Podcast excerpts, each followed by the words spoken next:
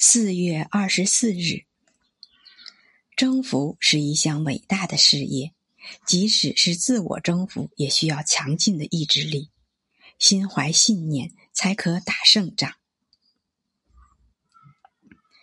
门徒，大师啊，请指引我吧！我迷失在蒙昧的雾霾中，雾霾会散去吗？大师，我的努力会成功吗？我的悲伤会结束吗？大师，心灵纯净，则迷雾散去；让头脑摆脱激情的羁绊，你的努力就会得到回报。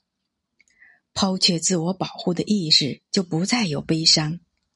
如今，你已踏上自我约束、自我净化的道路，这是我门下之徒必须的修行。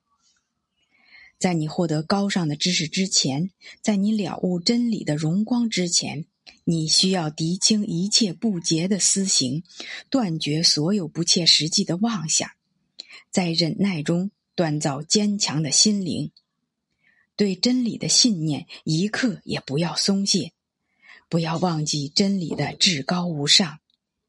记住，我真理之主始终关注着你。